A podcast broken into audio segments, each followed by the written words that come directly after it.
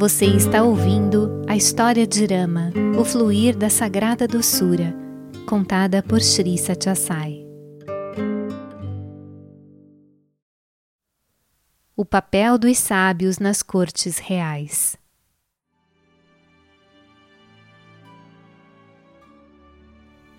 Certa ocasião, o imperador Parikshit caiu aos pés do sábio Shuka e pediu-lhe orientação a respeito de uma questão que estava lhe causando uma terrível dúvida. Mestre, um enigma vem me preocupando há muito tempo. Sei que só o Senhor e mais ninguém poderá resolvê-lo para mim. Ouvi as narrativas das vidas dos meus antepassados desde o mais antigo, o grande Manu, até os dos meus avós e do meu pai. E estudando essas histórias cuidadosamente, observei que em cada uma delas há uma menção de sábios ligados ao monarca. Alguns santos eruditos que eram membros da corte participavam das audiências e sessões oficiais e partilhavam dos assuntos do governo. Esses eruditos renunciaram a todos os apegos e desejos e perceberam que o mundo é uma sombra e uma armadilha, e que o Uno é a única realidade. Qual é o significado dessa incrível associação de sábios com reis e governantes que desempenhavam papéis subalternos e eram aconselhados por eles? Sei que aqueles reverenciados anciões não se envolveriam em nenhuma atividade sem razões suficientes e apropriadas, pois o seu comportamento é sempre puro e imaculado. Mas isso torna insolúvel a minha dúvida. Esclareça-me, por favor.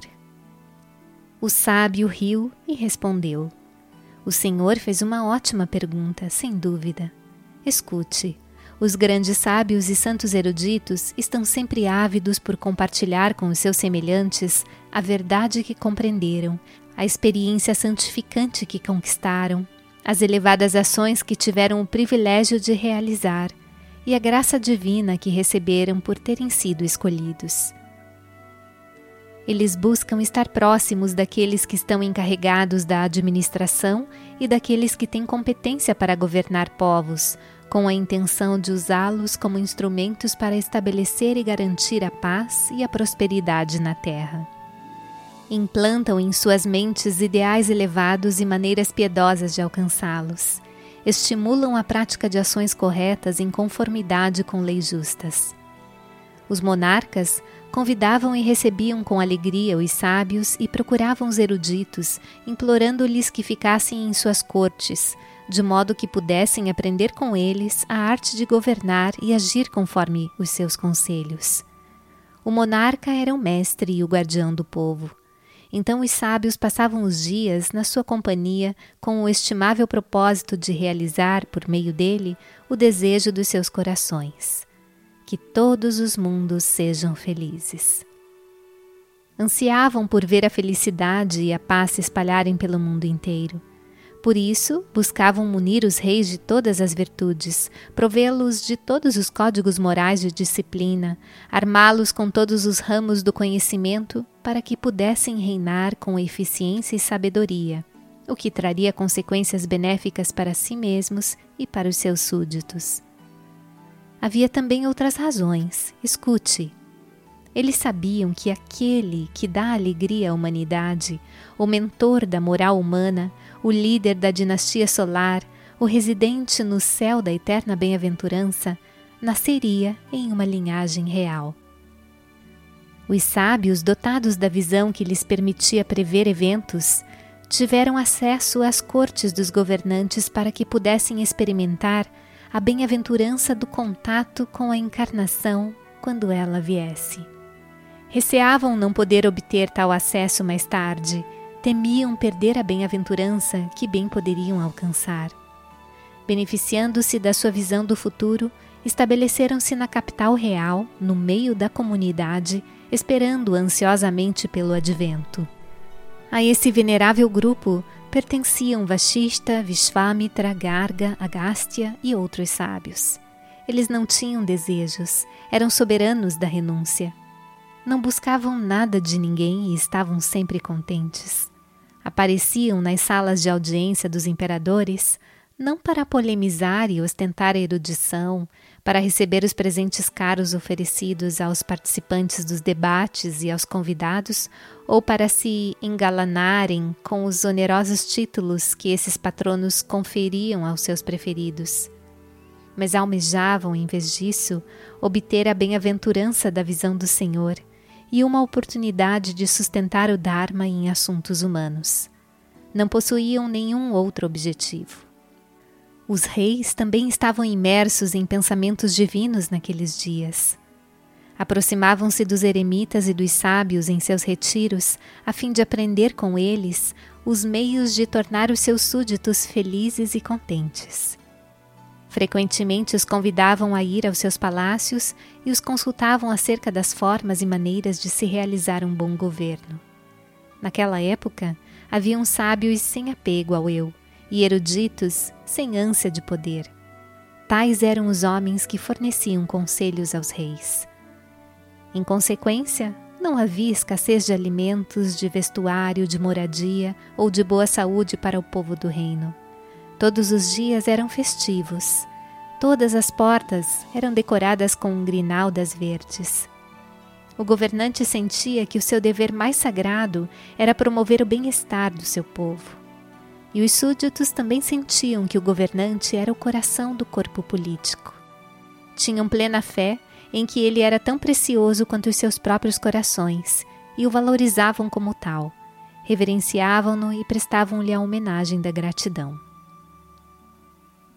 Assim, dessa forma clara e direta, o sábio Shuka explicou o papel dos sábios nas cortes reais perante a grande assistência que estava sentada ao seu redor.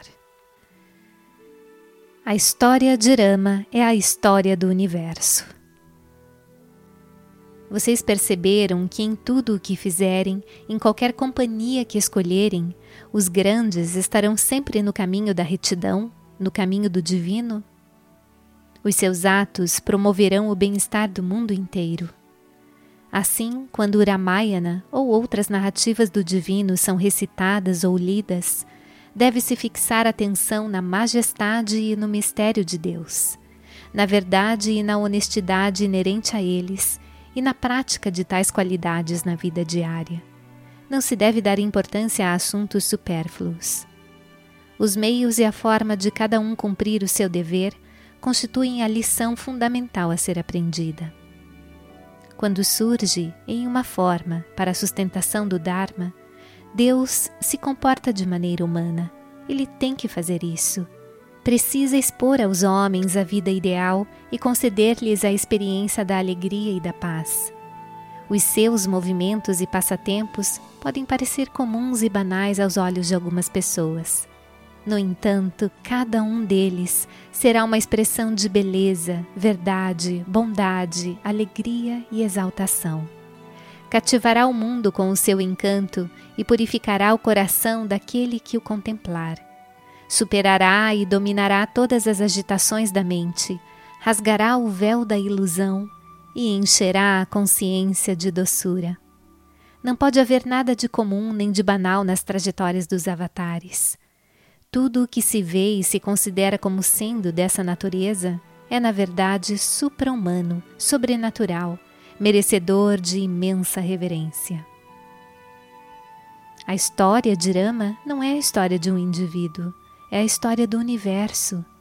Rama é a personificação da base universal existente em todos os seres. Ele está em tudo, durante todo o tempo, em todo o espaço. A sua história não trata de um período que está no passado, e sim no presente e no futuro sem fim, no tempo eterno sem princípio. Nenhuma formiga pode morder sem a vontade de Rama. Nenhuma folha pode cair do seu galho sem que Rama assim o determine. O espaço, o vento, o fogo, a água, a terra, os cinco elementos que compõem o universo, comportam-se como se o temessem e operam em sintonia com as suas ordens.